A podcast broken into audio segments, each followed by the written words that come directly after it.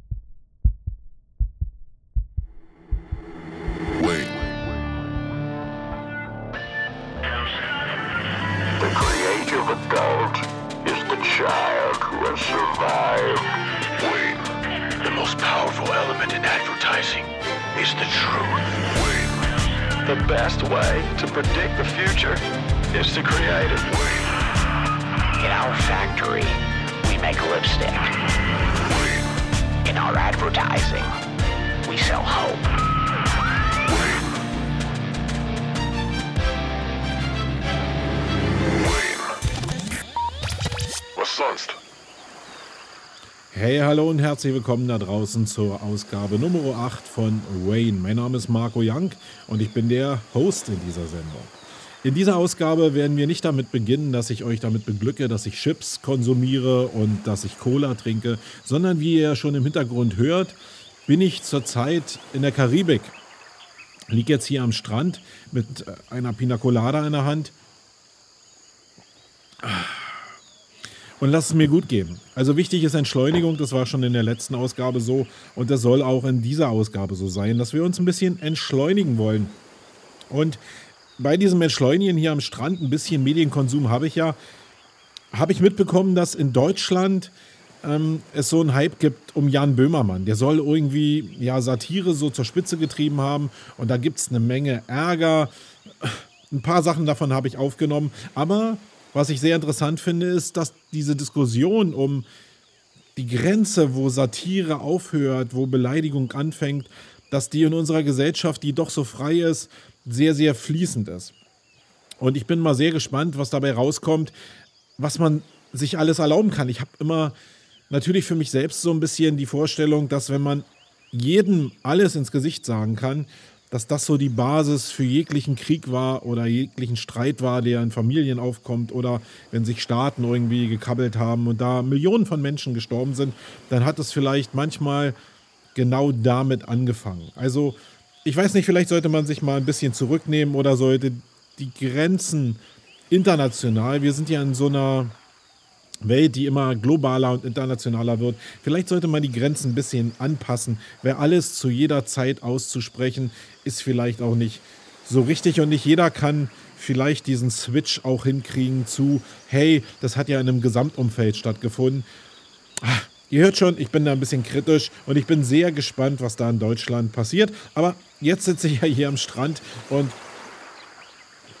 ah, meine Pina Colada schmeckt mir super und was soll mich das alles interessieren? Ähm, wir wollen jetzt erstmal anfangen mit dem Housekeeping und ihr wisst ja, in jeder Sendung gibt es keinen Themenblock ohne einen Jingle. Deswegen lasst uns den Jingle hören.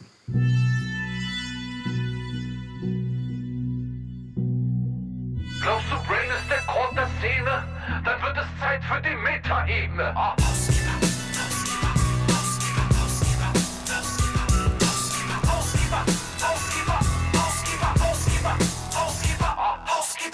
Ja, Housekeeping. Ne? Housekeeping wollen wir ja mal ein bisschen so durchschruppen. Die letzte Sendung, was ist da so passiert? Sind noch irgendwelche Fragen übrig geblieben, die wir hier besprechen sollten?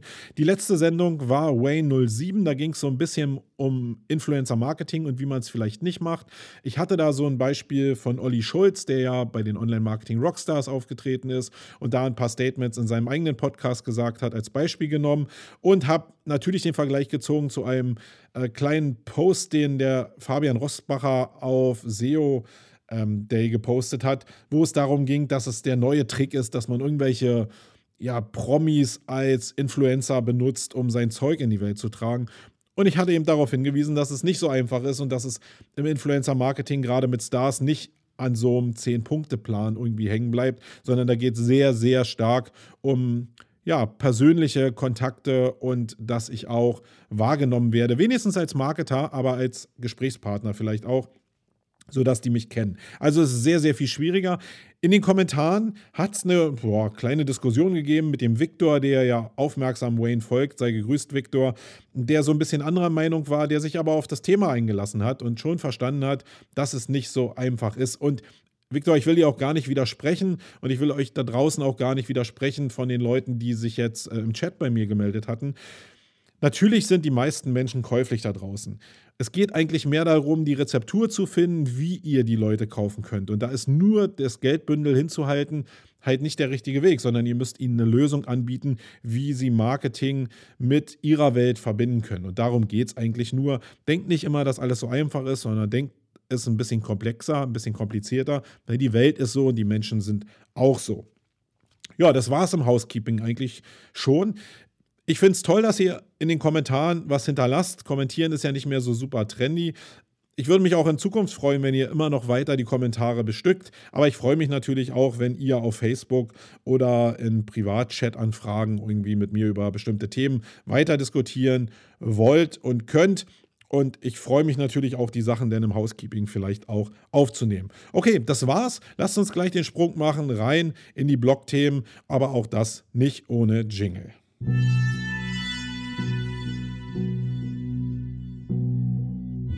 Sets aus der Blogosphäre, angerührt für die Legionäre. Oh.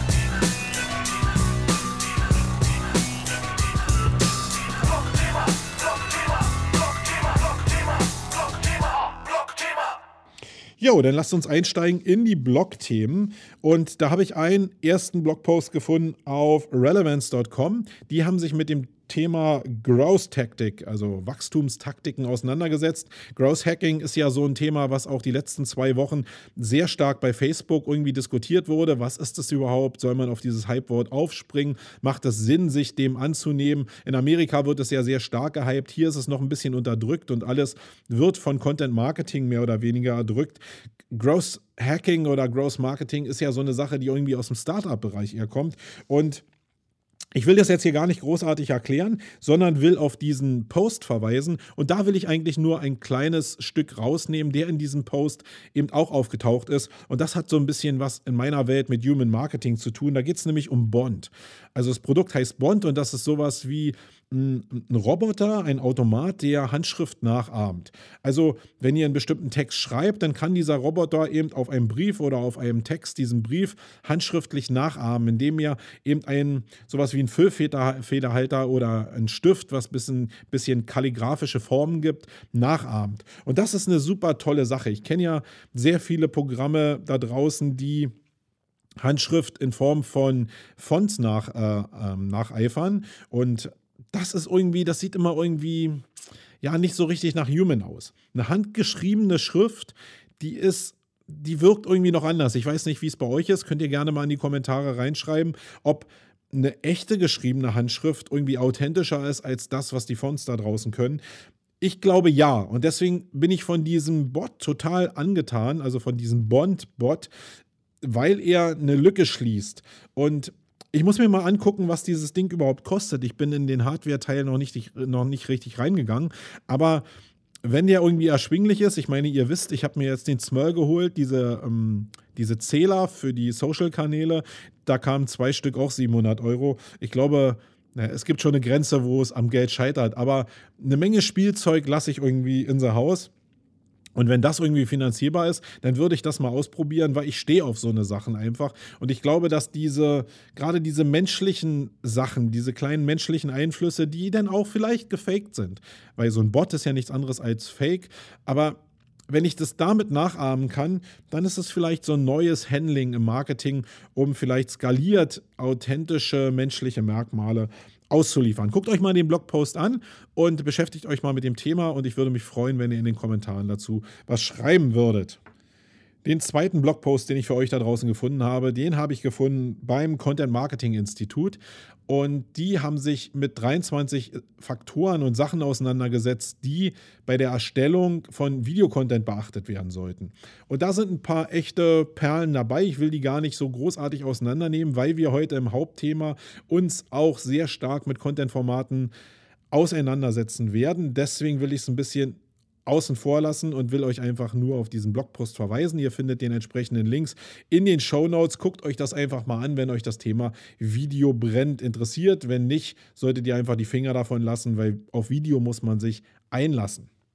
Dann habe ich bei Brainwashed von den ähm, Web Guerillas ein Video gefunden, was sich genau mit dem Thema beschäftigt, was wir vorhin schon besprochen haben, nämlich wie Influencer Marketing mit Promis im YouTube-Bereich funktioniert. Und da sind in einem Video-Interview vier YouTuber und Blogger interviewt worden zu ihrem Umgang mit dem Thema Influencer Marketing, dem Handling mit Marketing-Anfragen grundsätzlich. Ab wann sind sie ich nenne es jetzt mal käuflich und ab wann würden Sie die Finger davon lassen? Ein sehr interessantes Interview, was ich hier unten auch in den Show Notes nochmal verlinkt habe, könnt ihr euch hier angucken oder auf dem YouTube-Kanal von denen. Ähm, das ist mir relativ egal. Die Inhalte sollt ihr zumindest aufnehmen, weil es so ein bisschen das Bild erweitert, was wir ja mit Jan Böhmermann und Olli Schulz in der letzten Sendung hatten, hin zu den Bloggern und YouTubern, was nochmal eine andere Welt ist, was aber natürlich auch eine Welt ist, die funktioniert und da ist es auch nicht so super einfach, da immer reinzukommen. Aber im Kern besprechen wir das nachher nochmal. Aber guckt euch mal dieses Video an, weil es einfach die Range ein bisschen erweitert. So, dann habe ich einen schönen Hinweis gefunden auf dem SEO-Portal. Herzlichen Gruß da draußen an Micha und Co., die sich wirklich Mühe geben, die Sachen aus dem internationalen Bereich, die in SEO so auflaufen, auf den Punkt zu bringen und ein paar Essenzen in ihrem SEO-Portal rauszubringen. Das erleichtert mir persönlich die Arbeit, weil ich habe natürlich sehr viele amerikanische Blogs und äh, Publikationen in meinem Feedreader, aber Amerika heißt schon sehr, sehr viel Zeug. Und wenn ich jemand habe, der mir die Sachen auch so ein bisschen einstampft und auf, mich auf bestimmte Sachen hinweist, ohne dass ich diese 200 ähm, Sachen, die ich meinetwegen jeden Tag da lesen muss in Amerika, ähm, durchgehen muss, einfach ein bisschen Zeit spare, dann finde ich super. Und dafür erstmal vielen Dank. Was ich bei euch gefunden habe oder was ich bei denen gefunden habe im SEO-Portal, ist der Hinweis darauf, dass es in der letzten Woche oder in den vergangenen Tagen in Amerika Penalties dafür gegeben hat in der Search-Konsole, dass Seiten zu viel ausgehende Links haben. Und das ist ja sehr interessant. Im, in der Vergangenheit hatten wir ja immer so, dass es Penalties dafür gab, dass es sehr viel unnatürliche eingehende Links auf den Seiten gegeben hat und dafür Penalties ausgesprochen wurden. Jetzt ist es so im Umkehrschluss anscheinend, dass Google Penalties dafür ausspricht, dass zu viele ausgehende Links da sind, die auf schwache Seiten verlinken oder eben darauf hindeuten, dass es hier irgendwie mit Linkverkauf zu tun hat. Und das ist ja das, was Google überhaupt nicht will. Es gibt Beispiele aus dem amerikanischen Bereich, wo Screenshots gemacht wurden. Ich habe es jetzt in Deutschland äh, auf, den Kunden, äh, auf den Konten, auf die ich Zugriff habe, überhaupt nichts gesehen. Selbst auf den Konten, wo ich vielleicht annehmen hätte können, dass da irgendwie was auftauchen könnte. Da ist überhaupt nichts gewesen. Deswegen glaube ich, dass es erstmal so im amerikanischen Bereich ausgerollt wurde, um erstmal auch zu gucken, wie ist ja die Reaktion darauf.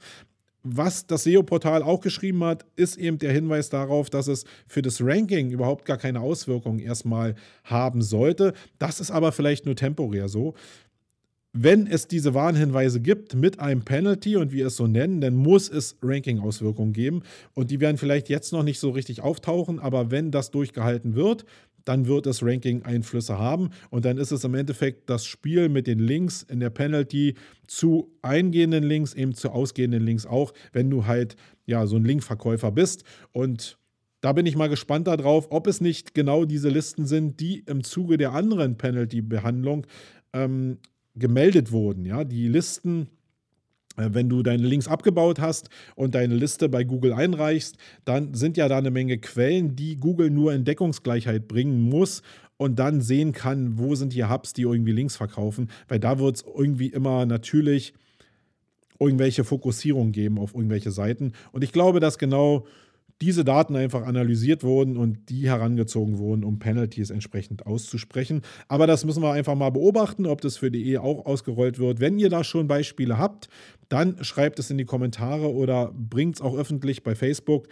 Würde uns auf jeden Fall interessieren, weil das wird vielleicht die nächste große Welle sein, die auf die Webmaster zukommt, wenn ihr zumindest was mit Linkverkauf zu tun habt. Und da sind gerade im Bloggerbereich, glaube ich, eine ganze Menge Leute echt gefährdet. Da muss man sich nichts vormachen. Und da geht es vielleicht auch um Existenzen, weil damit ja immer noch sehr gutes Geld da draußen verdient wird. Dann habe ich einen weiteren interessanten Blogpost gefunden auf SEO.at. Und zwar geht es dabei darum, dass angeblich die ausführlichen Artikel aus den SERPs verschwunden sind. Es gab ja mal, könnt ihr euch vielleicht erinnern, vor einigen Jahren die, ähm, die, die Neuerung bei Google, dass ausführliche Artikel, also Inhalte, die sehr, sehr stark waren, die Google algorithmisch als sehr ausführlich und ähm, sehr ja, nutzerfreundlich empfunden hat, dass die in einer eigenen One-Box zusammengefasst wurden und darauf speziell hingewiesen wurde in den SERPs als Universal-Einspielung. Und diese ausführlichen Artikel wenn ihr welche gehabt haben solltet, dann werdet ihr vielleicht berichten können, ob das stimmt, sollen jetzt aus den Serbs verschwunden sein.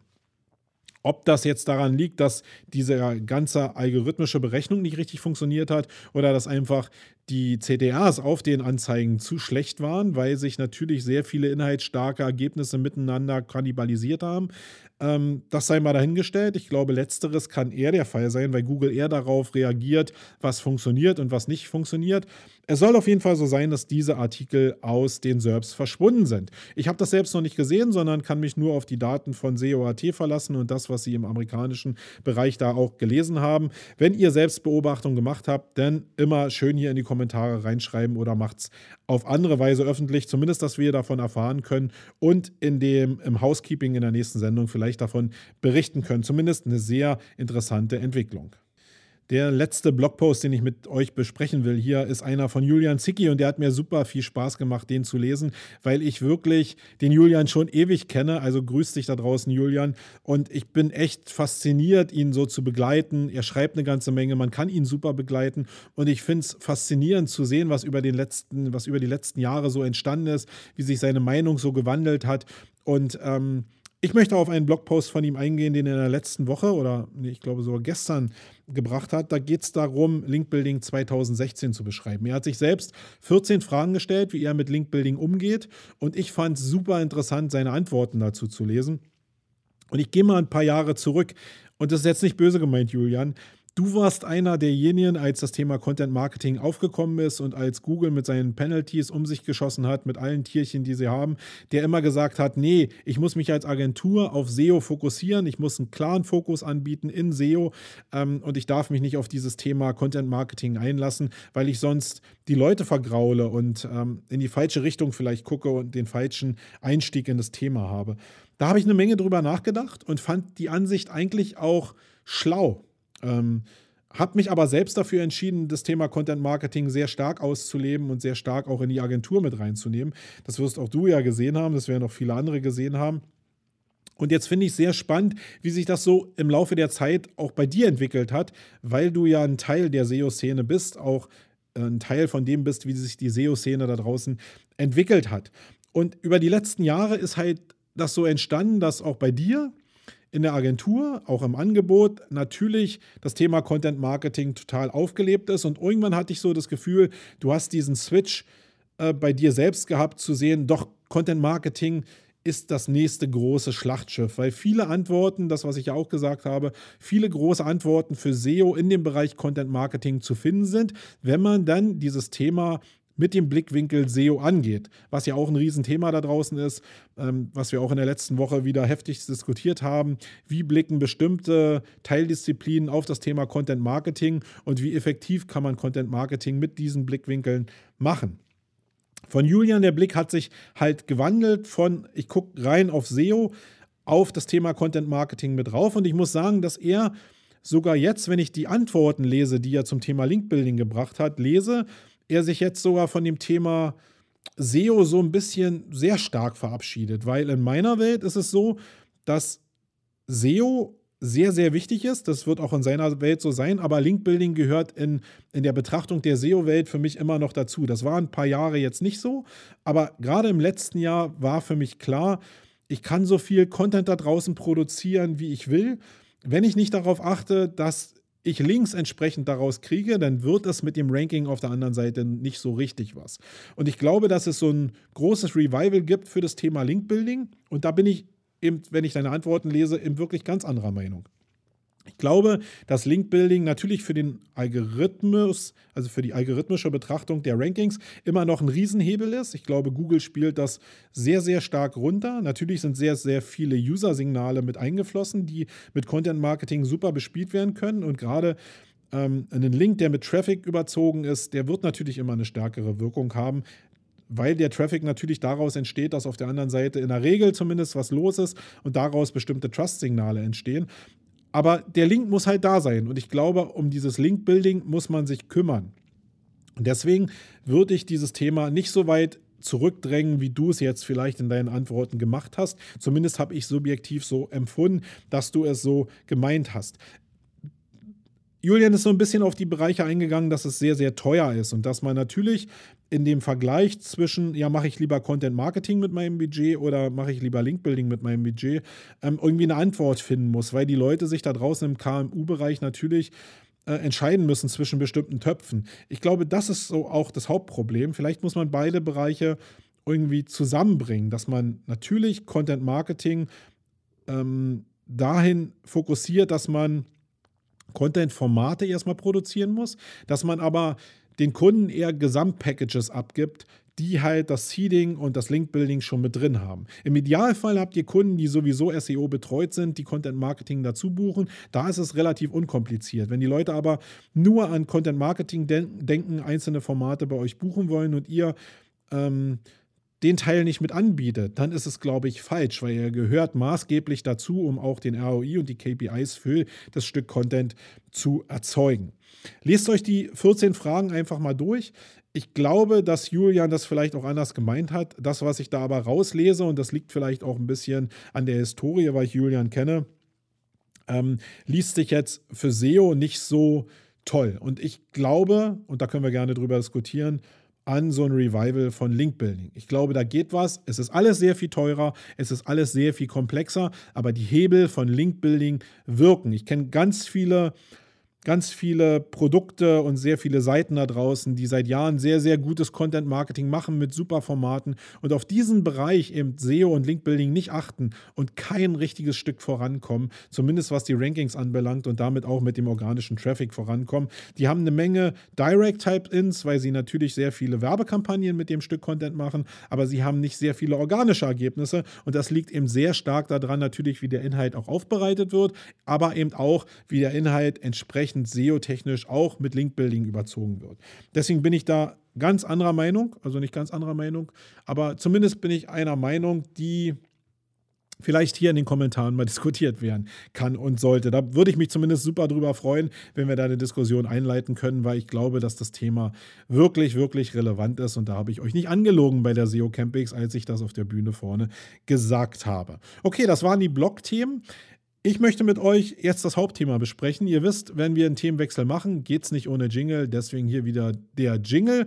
Und danach werden wir uns mit Content Marketing beschäftigen. Und ich werde euch elf Schritte präsentieren, wie ihr mit Content Marketing starten könnt ähm, in meiner Welt. Viel Spaß. Bis gleich.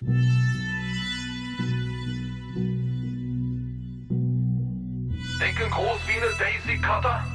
Sei bereit für das Main-Geschnatter. Oh.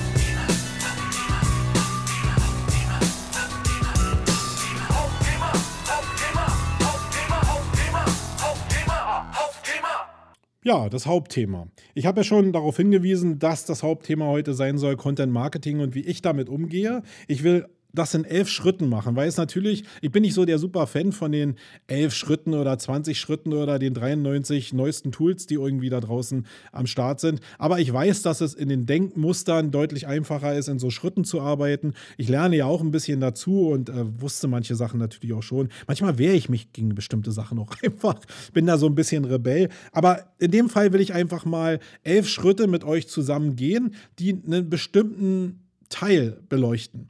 Content Marketing ist riesig und jedes einzelne Content-Format, was da draußen vorhanden ist, ist wirklich riesig und ihr müsst euch auf jedes einzelne Format einlassen. Deswegen können wir nicht alles besprechen. Ich will aber einen so einen Gedankengang mit euch mal durchgehen, um euch in meine Welt so ein bisschen mitzunehmen und vielleicht mit euch hinterher besprechen zu können, ob diese Denkwelt für euch denn nachvollziehbar ist oder ob man die anpassen kann. Ich will euch zumindest ja, so einen Workflow an die Hand geben, wie ihr euch vielleicht orientieren könnt in dem Bereich Content Marketing, wenn ihr davon nur was gehört habt, aber eigentlich so überfordert seid mit der Begrifflichkeit und es geht ganz schnell da draußen, weil so irre darüber diskutiert wird. Aber die Chancen sind halt riesig und deswegen macht es vielleicht Sinn, das mal in diesen elf Schritten zu besprechen. Schritt 1. Man muss es wollen. Ich glaube, Content Marketing, wenn ihr es mal gehört habt und wisst, welche Macht dahinter steckt, zumindest in den Diskussionen schon seht, welche Macht dahinter steckt und auch bestimmte Beispiele von Content Marketing in Cases schon mal gesehen habt, dann macht es Sinn, in die Richtung zu gehen. Aber Ihr könnt zu so vielen Schulungen gehen, wie ihr wollt. Ihr könnt so viele Blogposts lesen, wie ihr wollt. Wenn ihr nicht selbst zu der Erkenntnis kommt oder euer Chef zu der Erkenntnis kommt oder der, der die Entscheidung trägt oder das Team zu einer Erkenntnis kommt, dass Content Marketing wichtig ist und ihr wirklich einen Spaß an dem Thema entwickelt, ist egal, ob ihr nur ähm, ein Bündel Geld in der Hand habt und jetzt Agenturen beauftragt oder ob ihr es selbst machen wollt, was für mich immer der Favorite ist, Ihr müsst es wollen, weil nur dann werdet ihr erfolgreich sein. Wenn ihr euch dieses Thema einfach nur auf die Fahne schreibt, weil es trendy ist und weil, ähm, ja, lass uns doch mal Content Marketing machen. Diese Floskeln höre ich ja ganz oft in Consultings auch. Wenn ihr da irgendwo nichts Emotionales dahinter habt und auch keinen Chef habt, der euch die Zeit gibt, diese, diese Leidenschaft hoffentlich auszuleben, dann braucht ihr dieses Thema Content Marketing nicht anpacken. Dann macht weiter normale Werbung, lasst Poster drucken von irgendeiner Kreativ- oder Werbeagentur, lasst Visitenkarten drucken, macht Radio-Jingles, ganz normales Werbezeug, ähm, dann seid ihr gut aufgehoben. Aber probiert nicht Mehrwerte und komplexe Strukturen für Aufmerksamkeitserzeugung durch Content Marketing abzudecken. Das wird nicht funktionieren. Also der Appell ist, macht es leidenschaftlich oder macht es gar nicht. Ich glaube, das ist die, die größte Challenge und die Frage, die ihr euch beantworten müsst, bevor ihr irgendwelche Theorien irgendwie annehmt oder irgendwelche Modelle euch da durchlest, wie man in das Thema Content Marketing einsteigen könnte. Schritt Nummer zwei beschäftigt sich damit, dass man sich nicht so sehr mit Zielgruppen und Zielmärkten beschäftigen sollte, wenn man sich mit Content Marketing auseinandersetzt immer wenn ich auf Modelle raufgucke oder wenn ich theoretische Ansätze von Content Marketing mir durchlese, angucke oder in Workshops mitkriege, geht es immer darum, werde dir erstmal bewusst, wie deine Zielgruppe aussieht. Und die Frage verstehe ich grundsätzlich nicht. Wenn ich in dem Thema Marketing interessiert bin oder sehr, sehr viel Geld in die Hand nehmen will, mich mit Marketing in Form von Content Marketing auseinanderzusetzen, dann muss ich doch verdammt nochmal wissen, was meine Zielgruppe und mein Zielmarkt ist. Das heißt, die Gedanken muss ich mir doch viel früher gemacht haben. Und ich nehme jetzt mal so einen normalen Mittelständler, wo on top wirklich einer sitzt, der noch mit seinen zehn Mitarbeitern kommuniziert in einem Unternehmen und der will jetzt Content Marketing machen und will das auch in seine Mitarbeiterschaft irgendwie übertragen dann muss doch der Gedanke um die Zielgruppe schon als das Business gegründet wurde, im Businessplan oder so what, egal wo, schon längst besprochen worden sein. Wer erst anfängt, mit Content Marketing seinen Zielmarkt und seine Zielgruppe zu beleuchten oder vielleicht auch im Detail seine einzelnen Personas zu beleuchten, der hat ja grundsätzlich schon mal einen Denkfehler gemacht und der sollte vielleicht erstmal einen Schritt zurückgehen und seinen ganzen Businessplan nochmal rauszuppeln und sagen, hey, habe ich mir überhaupt Gedanken um meine Zielgruppe gemacht? Alle anderen, vielleicht im Bereich der Mitarbeiter ist es noch ein bisschen schwierig, weil wenn ich jetzt einen bestimmten Stamm an Mitarbeitern das Thema Content Marketing jetzt überbügel, dann ist es vielleicht nochmal ein Punkt, nochmal auch abzuklären, sind die Ziele des Unternehmens und auch die Märkte und die Zielgruppen wirklich richtig kommuniziert worden. Das nochmal nachzujustieren, das macht sicherlich Sinn. Aber in jeder Unternehmensstruktur, die eigentlich da ist, müssten die Zielmärkte, zumindest bei den Leuten, die die Hüte aufhaben, also die Head-Offs oder die Leiter bestimmter Abteilungen, da muss das doch klar sein. Also ich muss mir doch im Content Marketing keine Gedanken mehr darum machen, was meine Zielgruppe ist, sondern das kann ich außen vor lassen und kann mich auf andere Sachen stürzen. Das ist so eine Fokussierung. Also mein Rat, wenn du noch nicht weißt, was deine Zielmärkte sind, was deine Zielgruppen sind, geh noch mal einen Schritt zurück und denk über dein ganzes Businessmodell nach und dann wenn du das drauf hast, dann geh zurück ins Content Marketing und probier diese Zielgruppen entsprechend damit zu beglücken. So, der Schritt Nummer drei, den ich euch empfehlen kann in meinem Workflow, ist, guckt ihr alle Content-Formate da draußen, die es gibt, wirklich an. Und es gibt eine Menge. Wenn ich Leute frage, was gibt es für Content-Formate, dann äh, kriege ich eigentlich immer die Antwort, ja, es gibt Bilder, Infografiken und Videos. Es gibt aber sehr, sehr viel mehr Content-Formate da draußen. Und sich mal mit dem Thema zu beschäftigen, was gibt es eigentlich an Content-Formaten da draußen, auch an extravaganten Content-Formaten, ähm, die müsst ihr erstmal für euch beantworten. Und das könnt ihr nur beantworten, indem ihr rausgeht, euch sehr, sehr viel Zeit nehmt. Da fällt mir immer so diese 20%-Regelung von Google ein zum Beispiel. Ja? Also gebt euren Mitarbeitern, wenn ihr selbst Chef seid, wenn ihr in die Richtung gehen wollt, die Zeit, vielleicht 20% ihrer Arbeitszeit dafür zu investieren, sich Content-Formate anzugucken, um wirklich so ein Range zu bekommen. Was gibt es denn da draußen überhaupt alles an Content-Formaten? Wie gesagt, das werde ich hier nur als Schritt 3 kurz ansprechen. Der Prozess, der dahinter liegt, ist aber wirklich riesig. Und ich kann euch gar nicht sagen, wie lange es dauert, aber bestimmt eine Woche, würde ich jetzt mal sagen, dauert es in jedem Fall, um einen allgemeinen Überblick über die Content-Formate zu bekommen.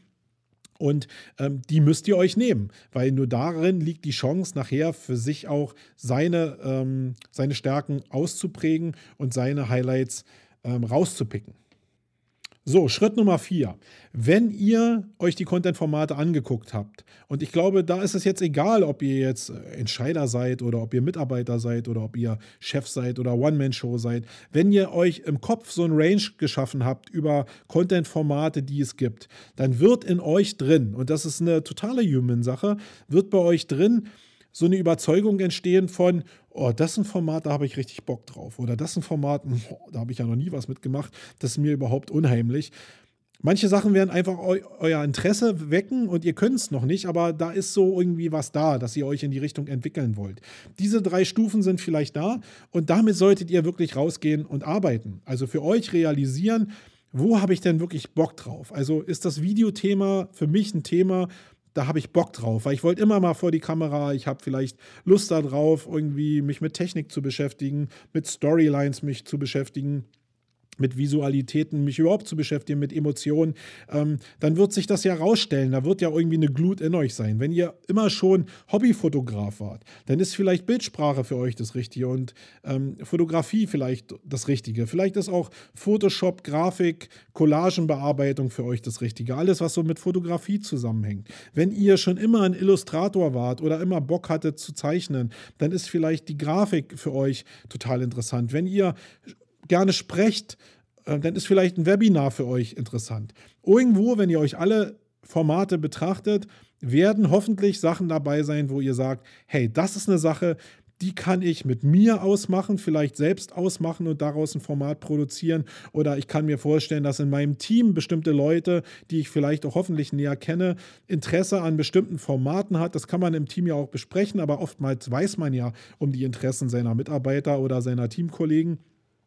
Und dann stellt sich ziemlich schnell raus, in die und die Richtung kann ich mich entwickeln, weil die Sachen kann ich selbst bespielen. Wenn ihr also jetzt irgendwie drei Formate gefunden habt, wo ihr euch mit Herzblut in eine bestimmte Richtung entwickeln könnt, dann herzlichen Glückwunsch. Dann habt ihr drei Formate gefunden. Wenn ihr nur ein Format habt, weil ihr jetzt unbedingt in Richtung Video schielen wollt oder weil ihr wisst, ihr habt jetzt einen Illustrator in eurem Team und in dem Bereich Infografiken könnt ihr richtig Gas geben, weil wir haben jemanden, der kann das, dann herzlichen Glückwunsch. Dann habt ihr ein, ein Format gefunden, was ihr erstmal bespielen könnt. Und es geht auch gar nicht darum, alle Formate gleichzeitig zu bespielen, sondern es geht darum, erstmal die Formate für sich selbst raus rauszufiltern, die man selbst in der Lage ist umzusetzen und das auch vielleicht mit etwas Übung in einer kurzen Taktzahl umzusetzen, weil das Internet ist halt wirklich sehr, sehr schnell vergesslich. Ihr müsst in einer bestimmten Frequenz irgendwas raushauen, damit ihr eine gewisse Form der Wahrnehmung bekommt. Ja, wenn das so ist, Herzlichen Glückwunsch, wie gesagt. Wenn ihr ein bisschen weiter denkt, dann kann es natürlich auch so sein, dass in eurem Umfeld vielleicht, ja, viele Firmen haben ja so ein Netzwerk von Leuten über die letzten Jahre, Jahrzehnte vielleicht aufgebaut. Das heißt, man hat mal einen Grafiker kennengelernt, man hat mal einen Videomensch kennengelernt, man hat mal einen Podcaster kennengelernt, der vielleicht schon was für einen im Idealfall auch gebaut hat. Dann ist es so, dass ich mir natürlich die Formate angucken kann und sagen kann, hey, Podcast ist ein Content-Format. Da habe ich vor fünf Jahren vielleicht mal den Young kennengelernt. Vielleicht kann der was für, für uns machen in der Richtung. Vielleicht hole ich mir den mal hier rein und wir besprechen einfach mal, ob wir in dem Content-Format irgendwie was Authentisches produzieren können. Ja, dann ist es eine Denkentscheidung aus eurem Netzwerk, was ihr schon habt. Das heißt, probiert erstmal euer eigenen Interesse zu fokussieren zu gucken, was macht euch Spaß. Guckt, was ist in eurem Team vielleicht. Wo gibt es da Leute, die Spaß an bestimmten Themen haben. Besprecht das vielleicht auch im Team und Guckt euch an, was in eurem Netzwerk vielleicht schon an Erfahrungswissen da ist, wo es bestimmte Leute gibt, die vielleicht auch schon mal sehr leistungsfähig für euch gearbeitet haben. Ähm, und guckt, probiert mit denen vielleicht Formate zu kreieren. Das ist ein Ansatz, den solltet ihr auf jeden Fall runterbrechen und dann fokussiert euch auf bestimmte Content-Formate und nicht alles gleichzeitig. Schritt Nummer 5 geht so ein bisschen auf einen der vorherigen Schritte zurück, nämlich die Recherche. Wenn ihr jetzt alle Content-Formate zusammengetragen habt im Zuge einer Recherche und ihr habt euch, weil ihr Bock auf bestimmte Sachen habt, fokussiert auf vielleicht ein bis drei Content-Formate, dann geht es natürlich darum, in jedem der einzelnen Content-Formate, die ihr euch rausgepickt habt, nochmal eine Recherche zu machen. Guckt euch also an, was gibt es in eurem Bereich überhaupt für Formate, was nutzt eure Konkurrenz, was nutzen andere Firmen für Formate genau in dem Bereich? Und guckt euch an, und das ist jetzt wirklich ganz speziell und wichtig, guckt euch an, wie ihr es besser machen würdet. Im Idealfall ist es so, dass ihr euch dann bei der Recherche Spots oder irgendwelche Grafiken oder irgendwelche Content-Formate anguckt, wo ihr sagt, boah, die sind scheiße, das kann ich viel besser machen. Und wenn sowas in euch entsteht, dann ist eigentlich so der erste Kernreiz schon da, um was besser zu machen. Ob es denn wirklich besser ist im Auge des Users nachher oder des Betrachters, das ist völlig egal. Ihr müsst zu der Erkenntnis kommen, hey, das kann ich besser. Oder ihr seht vielleicht mehrere Formate und ihr sagt, hey, wenn ich die Formate zusammenbringe, die Idee von dem Format und die Idee von dem Format, dann entsteht daraus für mich ein neues Format und da habe ich richtig Bock drauf. Oftmals entsteht durch diese ganzen Puzzleteile nachher eure persönliche Antwort und die ist sehr individuell, hoffentlich individuell, weil es dann authentisch ist und auch nicht so schnell nachzubauen ist. Wenn die Leute nachher am Ende eurer Kreationsphase für euer eigenes Format denken, der hat das Format neu erfunden und selbst wenn die mit dem Finger auf euch zeigen und sagen, das ist so eine Mischmasch von dem und dem und dem, ja, so what, ihr habt was eigenes daraus gemacht und die ganze Welt da draußen funktioniert mit Weiterentwicklung. Warum solltet ihr nicht Formate weiterentwickeln? Dazu müsst ihr aber einen großen Range an Formaten erstmal kennen, damit bei euch, und das ist eine persönliche Erfahrung, bei euch die Erkenntnis entsteht, ja, das ist eine Sache, die kenne ich, habe ich so noch nie gesehen. Und die würde ich, würde ich ganz gerne meinen Leuten da draußen anbieten. Und deswegen mache ich es einfach in der Richtung. Ähm, ja, öffnet sehr viele Türen für euch, damit ihr für euch persönliche, spezielle Formate zusammenstellen könnt. Also investiert nochmal sehr viel Zeit in die Recherche, damit ihr diese Erleuchtung bekommt. Formatfindung also extrem wichtig. So, Schritt Nummer 6. Wenn du denn eine Idee hast, ja, die kann ja, das hat so ein bisschen was, Brainstorming-Charakter. Wenn du denn eine Idee für dein, für dich ausgewähltes Content-Format hast, dann hat man so Ideen im Kopf. So ist es bei mir zumindest. Und dann habe ich auch so ein bisschen Visualisierung schon im Kopf, was ich denn machen will. Es heißt aber noch lange nicht, dass dieses Content-Format, was ich im Kopf habe, nachher in der Praxis wirklich so funktioniert, wie ich mir das in meinem Spatzenhirn vorgestellt habe. Das heißt, der nächste Schritt muss sein, diese Idee erstmal niederzuschreiben, sich vielleicht ein kleines Scripting zu machen, was man denn eigentlich machen will, damit man sich immer auf so eine Basis zurückziehen kann, nämlich wie war eigentlich die Idee. Und dann aus der Idee eine wirklich kleine Kampagne zu machen. Wenn ich jetzt ein Video machen will, dann oder ein Videoformat ausbringen will, dann sollte ich mich auf jeden Fall erstmal hinsetzen und mein eigenes Video machen. Dann habe ich vielleicht so eine Idee von einem bestimmten Content-Format im Kopf, weil ich hier was gesehen habe, da was gesehen habe, da was gesehen habe und daraus mir mein eigenes Content-Format zusammenstelle. Ich muss mich aber erstmal vor die Kamera setzen und das so stattfinden lassen, damit ich dann selbst ein Gefühl dafür habe, ob das so für mich funktioniert oder was ich noch verändern muss, damit es für mich funktioniert. Das ist extrem wichtig, diese Formatfindungsphase zu haben. Und das kannst du nur, wenn du kleine Kampagnen baust. Kampagne hört sich jetzt riesengroß an, meint aber wirklich nur, dass man da rangeht und sagt, okay, ich möchte jetzt meinetwegen ein Video machen für YouTube. Und ich kann mir jetzt vorstellen, dass ich einen YouTube-Kanal entweder, entweder völlig neu aufmache oder dass ich eine bestimmte Playlist aufmache, um jetzt dieses Format, was ich mir ausgedacht habe, zu publizieren. Dann sollte ich an die Sache so rangehen, als würde ich das publizieren. Ich kann es ja auf privat lassen, ich muss es ja nicht wirklich nachher raushauen. Aber ich sollte es so produzieren, als ob es mein Endprodukt wäre, was ich rausgeben würde. Und eine Empfehlung ist zum Beispiel für den Videobereich, einfach mal ein Video zu machen, in der Form, wie man sich das vorstellt, das auf privat zu setzen bei YouTube und einfach Leuten zu zeigen und sich einfach Meinung zu holen, was die Leute dazu sagen. Das birgt natürlich die Gefahr in sich, dass die Leute irgendwie sagen, na, das ist halt totaler Schrott. Also das würde ich überhaupt nicht senden. Das ist unseriös, ist ja oftmals eine sehr schöne Formulierung da draußen. Da lasst euch nicht so richtig darauf ein. In der Formatfindung ist es so wie im Brainstorming. Ihr müsst einfach erstmal das freie Spielen haben. Und wenn ihr in dem freien Spiel euch zu sehr darauf verlasst, was die Leute sagen, ihr sollt denen schon zuhören, aber ihr sollt immer die Idee im Vordergrund haben. Das heißt, wenn ihr so ein leidenschaftliches Ding habt, weil ihr denkt, nee, das ist ein Format, das gefällt mir, das will ich als Ziel erreichen. Und da kommt jetzt einer, dem ihr das Video gezeigt habt und der sagt, nö, was für ein Bullshit, dann verlasst ihr vielleicht euren Weg.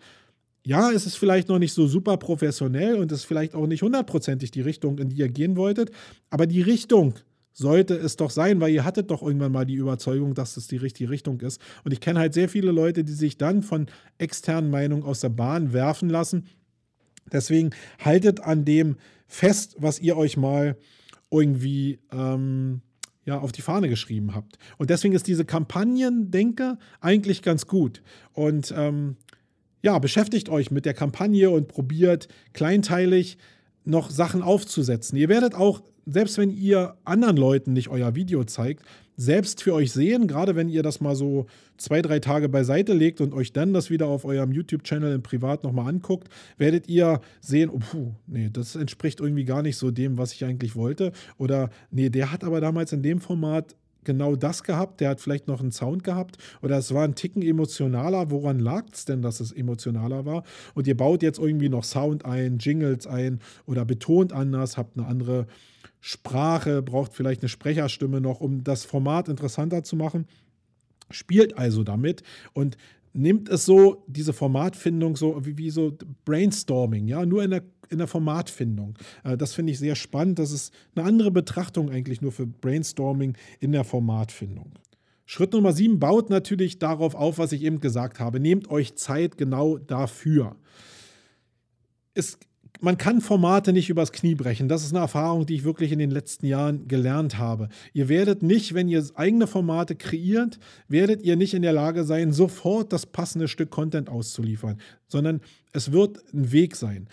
Es gibt natürlich immer die andere Seite, das will ich auch sagen. Ihr könnt mit sehr, sehr viel Geld, wenn ihr eine große Firma seid, zu Kreativagenturen geben und die Formatfindung denen überlassen dann machen die das alles in-house und finden die Formate für sehr, sehr viel Geld, weil ihr es nicht machen müsst. Ob es denn Formate sind, mit denen ihr euch dann am Ende des Tages identifizieren könnt, das sei mal dahingestellt. Ich will nur noch mal festhalten, es gibt auch den Weg mit sehr, sehr viel Geld den kreativen Findungsprozess auszulagern und in Agenturen stattfinden zu lassen. Aber Ihr merkt ja schon in dem, was ich sage, ich bin ein Riesenfan davon, dass es bei euch stattfindet, weil die Leidenschaft dahinter deutlich anders ist und alle Prozesse, die auch intern, vielleicht in-house, im Seeding nachher stattfinden oder auch im Link-Building stattfinden, die sind sehr, sehr, sehr, sehr, sehr, sehr viel effektiver, als wenn ihr das in Agenturen auslagert. So, Schritt oder Tipp Nummer 8, ich weiß gar nicht, wie ich es nennen soll. Schritt oder Tipp, eigentlich ist es genau dasselbe. Für den einen ist es ein Tipp, für den anderen ist es nur ein Schritt. Egal, was ich euch empfehlen kann in der Formatfindungsphase, und das ist jetzt eine sehr persönliche Sache und eine Sache, die sehr fragil ist für euch persönlich, wenn ihr euch mit dem Format nach außen traut, ist, ja, euch nach außen zu trauen mit der Formatfindung. Das ist, glaube ich, die Königsklasse in der Formatfindung. Ihr könnt im kleinen Kämmerlein alles schön unagil ausprägen und euch finden. Ihr könnt aber auch das öffentlich machen. Und das ist eine Phase, die extrem wirkungsvoll sein kann, wenn ihr es authentisch macht. Das ist aber auch eine Phase, wo ihr sehr, sehr verletzlich seid. Weil es natürlich so sein kann, dass ihr halt eure Idee im Kopf habt, damit öffentlich rausgeht und ihr jetzt gleich irgendwelcher Häme ausgesetzt werdet oder irgendwelchen kritischen Anmerkungen ausgesetzt werdet.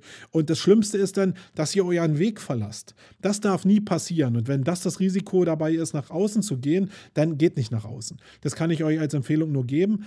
Aber wenn ihr standhaft euren Weg geht und die Formatfindung mit Leuten da draußen teilt, dann ist es ein Riesenschwert. Also die Leute können ja Einfluss darauf nehmen. Die Leute können euch auch bestimmte Richtungen vorschlagen, aber ihr dürft euren Weg an sich nicht verlassen. Und ihr müsst auch mal gegenhalten, wenn ihr eine, anderen, eine andere Meinung habt in dem Bereich. Dann ist es ein Riesenschwert. Und es gibt da draußen super viele Beispiele auch von YouTubern und Do-it-yourself-Leuten in Video, Foto und in allen anderen Formaten, die genau unter Beweis stellen, dass diese Findungsphase, wenn man die öffentlich macht, dass die eine riesen Resonanz erzeugt und dass es als sehr, sehr authentisch auch da draußen empfunden wird, wenn Leute das eben öffentlich machen. Das ist so, als wenn ich mein, Inner, mein Innerstes nach außen drehe. Und die Leute sind halt so voyeuristisch und wollen ganz gerne teilhaben an dem Leben von anderen Leuten. Und das ist nicht immer böse gemeint. Natürlich habt ihr auch manche Neider mit bei, die einfach das nicht verstehen oder die euch einfach bashen wollen. Mit denen solltet ihr euch auseinandersetzen. Das hat ja auch was mit Social Media Marketing auch zu tun und nachher auch mit dem Seeding zu tun in euren eigenen Formaten. Aber Ihr solltet eure eigene Linie durchhalten. Das ist ganz, ganz wichtig. Wie gesagt, und wenn ihr das nicht schafft oder wenn ihr da Angst vor habt, dass ihr da wankt, dann lasst es und macht es im eigenen Kämmerchen. Setzt eure Formate meinetwegen irgendwo öffentlich, nicht öffentlich auf privat und teilt es mit einer kleinen Gruppe von Leuten, denen ihr vielleicht vertraut, wo ihr wisst, da geht ihr in die richtige Richtung. Das kann ich euch nur empfehlen. Aber Formatfindung öffentlich zu machen und das auch so zu sagen. Ja, also obwohl da bin ich, ah, da bin ich ein bisschen, ah, da muss ich nochmal überlegen. Also was empfehle ich euch da am besten? Es öffentlich zu sagen kann ein Weg sein. Die Leute sind toleranter, wenn ihr sagt, ich bin hier auf dem Weg der Formatfindung und ähm, das ist natürlich noch irgendwie buggy und das funktioniert noch nicht so richtig. Es kann aber genauso gut sein, dass ihr es einfach macht, die Leute kritischer sind, aber das Resultat dann ja irgendwie diese Findungsphase ist und das einfach so einen professionellen Ablauf davon gibt, wo ich nicht immer sagen muss, hey, ich bin noch in der Findungsphase, hey, ich bin noch in der Findungsphase. Ich hoffe, ihr versteht, was ich meine, wo so diese Gratwanderung ist der beiden Momente. Ähm, probiert. Als Empfehlung muss ich sagen, wenn ihr damit unerfahren seid, sagt einfach immer, dass ihr in der Prozess, in der Content-Findungsphase seid, dann seid ihr auf der sicheren Seite. Wenn ihr euch mehr zutraut, dann lasst es einfach im Flow. Ja, macht es einfach und die Leute werden schon das mitkriegen, dass ihr da was macht. Und am Ende des Tages entsteht was Uniques da draus und ein Format da draus und das zählt. Ja, nichts anderes zählt da draußen, sondern der Weg nur.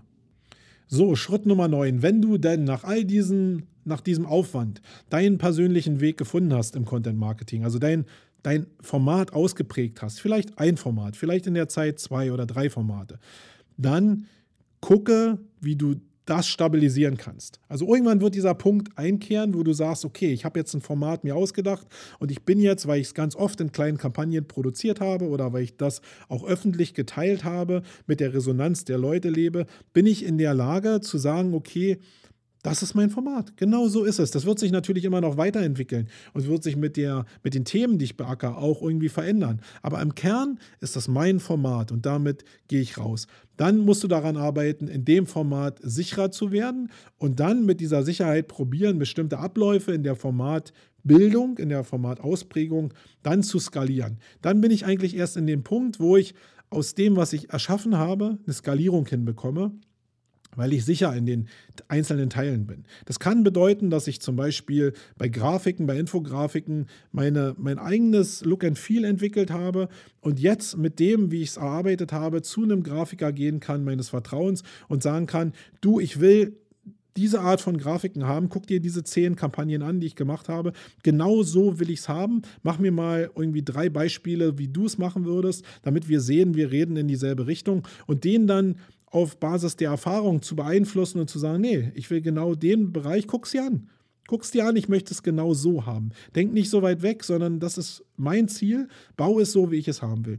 Und wenn du den Grafiker meinetwegen so weit gedrillt hast, dass er sich auf deine Richtung einlässt, und das kann auch bedeuten, dass du merkst, er, er lässt sich nicht darauf ein. Das ist so eine menschliche Ebene. Manche können sich nicht darauf einlassen und nicht einfach das nachbauen, was man selbst so empfunden hat, weil es trotzdem immer so ein bisschen subjektiv bleibt und eine Kommunikationsgeschichte bleibt dann trennt euch auch von dem. Also nicht menschlich, aber gebt dem halt keinen Auftrag äh, und probiert den nächsten aus. Ihr müsst Leute finden für die Skalierung, die die Sachen, die ihr als Format ausgeprägt habt, wirklich reproduzieren könnt. Dann habt ihr wirklich die Möglichkeit, Skalierung in der Hand zu haben. Das kann ich euch nur empfehlen und das betrifft alle Content-Formate. Wenn ihr im Videobereich sicher seid, dann probiert dem Videoproducer oder dem, dem Cutter genau zu sagen, was ihr gemacht habt und probiert die Prozesse auszulagern und zu reproduzieren und probiert euer Stück Content-Format leistungsfähiger zu machen. Ich sage jetzt immer Skalierung, ich mag dieses Wort nicht, aber es führt ja im Kern dazu, dass bestimmte Sachen effektiver gemacht werden und dann skalierbarer gemacht werden, obwohl sie noch sehr, sehr individuell sind. Und jetzt merke ich gerade auf meinem Papier, dass ich den Schritt 10 eigentlich schon damit eingebaut habe. Also Schritt 10 ist genau dieser Bereich, Sachen zu skalieren. Ja? Also das habe ich jetzt schon mal ausgeführt, deswegen führe ich jetzt den Schritt 9 mit dem Schritt 10 zusammen, damit wir hinterher wieder auf 11 kommen, sonst habe ich falsch angefangen. Aber diese beiden Punkte waren es. Baue feste Kanäle auf, in denen du sicher bist und probiere dann zu skalieren mit externen Mitarbeitern. Das war 9 und 10. So, und der Schritt Nummer 11 auf einer sehr, sehr langen Reise, die noch weitergeht, aber wo ich es jetzt hier mit dem Schritt 11 bewenden lassen will, ist, wenn du die Formate hast und wenn du diese Formate skalieren kannst, dann achte auch, eigentlich schon im ganzen Prozess davor, aber achte dann, wenn du sie spezialisiert äh, und professionalisiert hast, sehr stark darauf, wo kannst du sie gezielt in dem Konstrukt deiner Firma, deiner Seiten einsetzen. Wenn du also ein Videoformat gemacht hast, was auf YouTube super funktioniert, dann mach dir spätestens da Gedanken, wenn es nicht schon ein produktbezogenes Format ist, was du produziert hast, wie du denn dieses Format mit deinen Produkten, die du vielleicht im Online-Shop hast, kombinieren kannst. Ja, also das kann natürlich sein, dass du dir schon weit früher Gedanken gemacht hast, wo du dieses Format stattfinden lassen willst. Ist vielleicht in der Formatfindungsphase auch ganz gut aufgehoben. Aber wenn du dir bis dato noch nicht Gedanken gemacht hast und willst einfach irgendwie erstmal ein Format haben, weil es in deinem Blog stattfinden lassen, äh, weil du es in deinem Blog stattfinden lassen willst, dann solltest du dir ab dem Punkt Gedanken machen, natürlich, ja, soll in meinem, in meinem Blog stattfinden, aber soll eben auch in meinem Online-Shop vielleicht stattfinden oder soll vielleicht auch woanders noch stattfinden.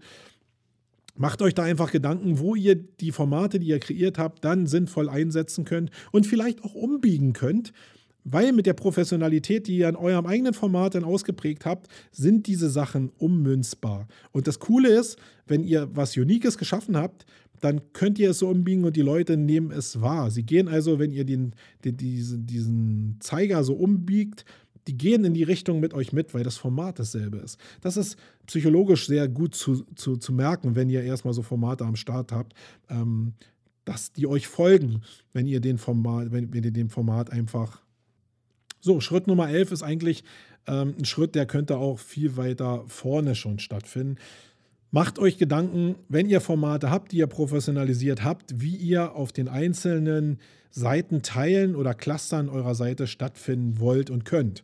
Ich glaube, das ist eine Sache, die oftmals vernachlässigt wird, weil dann meinetwegen ein erfolgreicher Videokanal in YouTube gestartet wurde und dann vergessen wurde, wie kann ich jetzt meine Produkte damit direkt unterstützen, wie kann ich mein Format umbiegen, um meinen Shop zu unterstützen, um vielleicht Erklärbär-Videos für einen Wiki zu machen, etc. pp.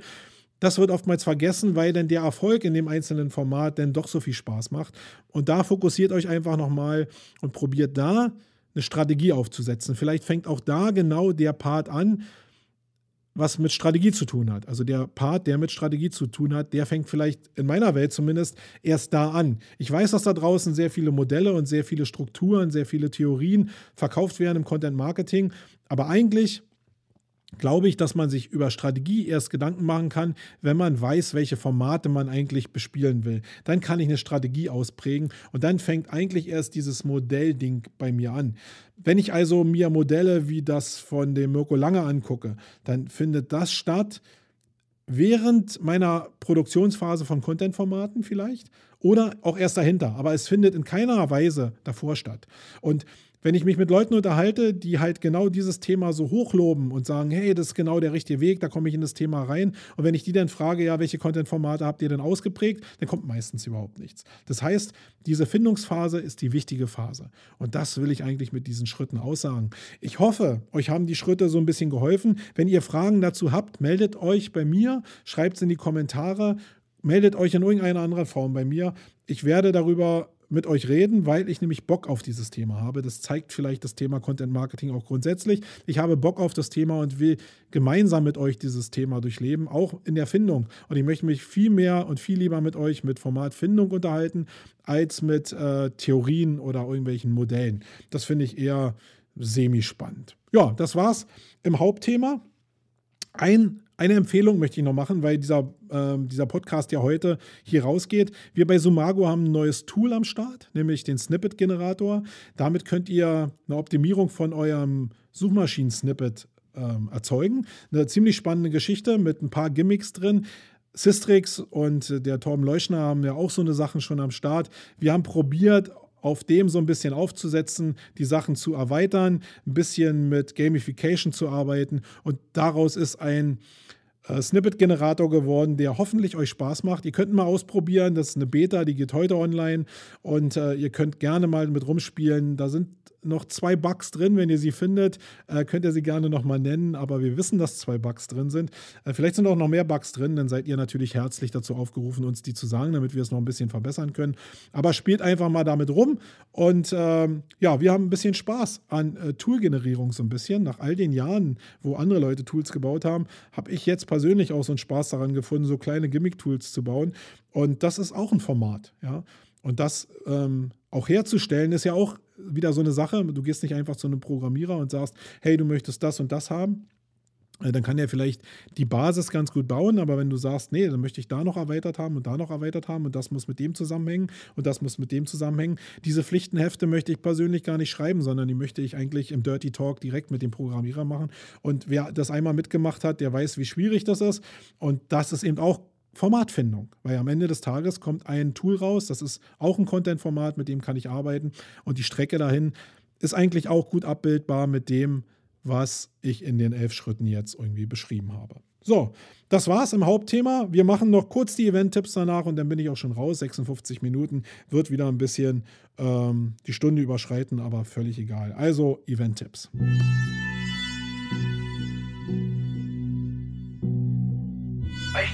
Statt der Scheißmaschine. Geht ins Hirn wie eine Jet-Turbine.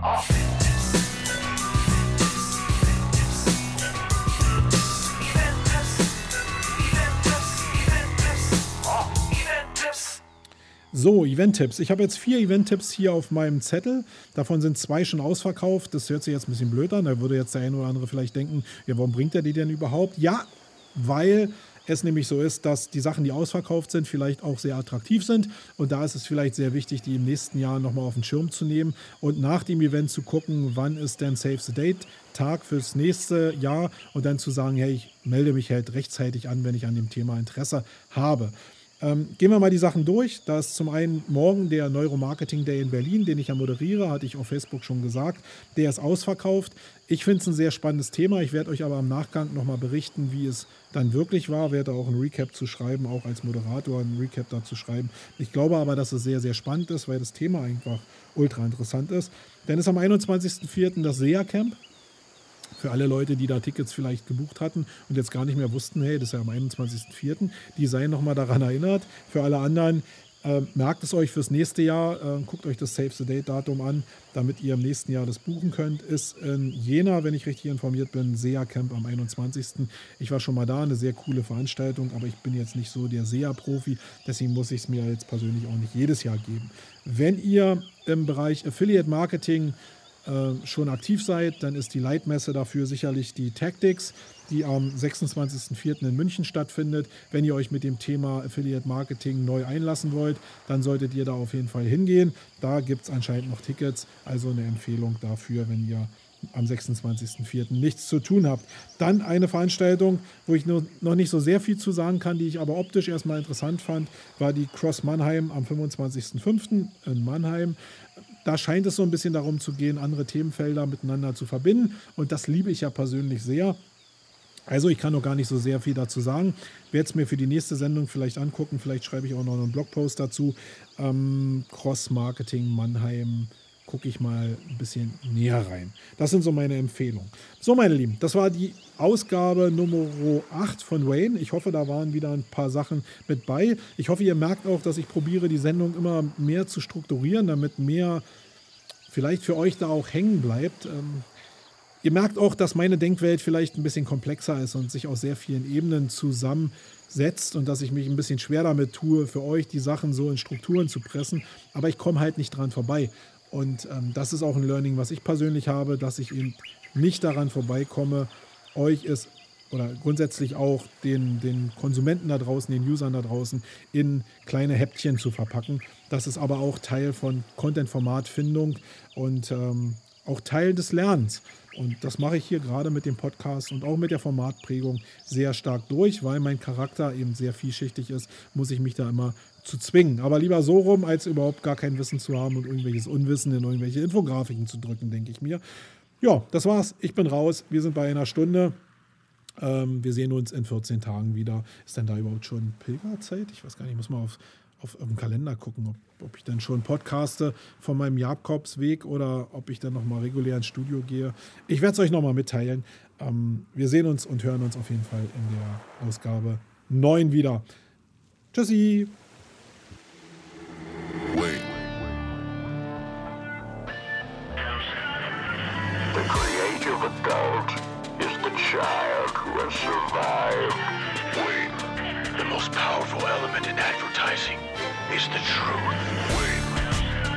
Best way to predict the future is to create it. In our factory, we make lipstick. In our advertising, we sell hope.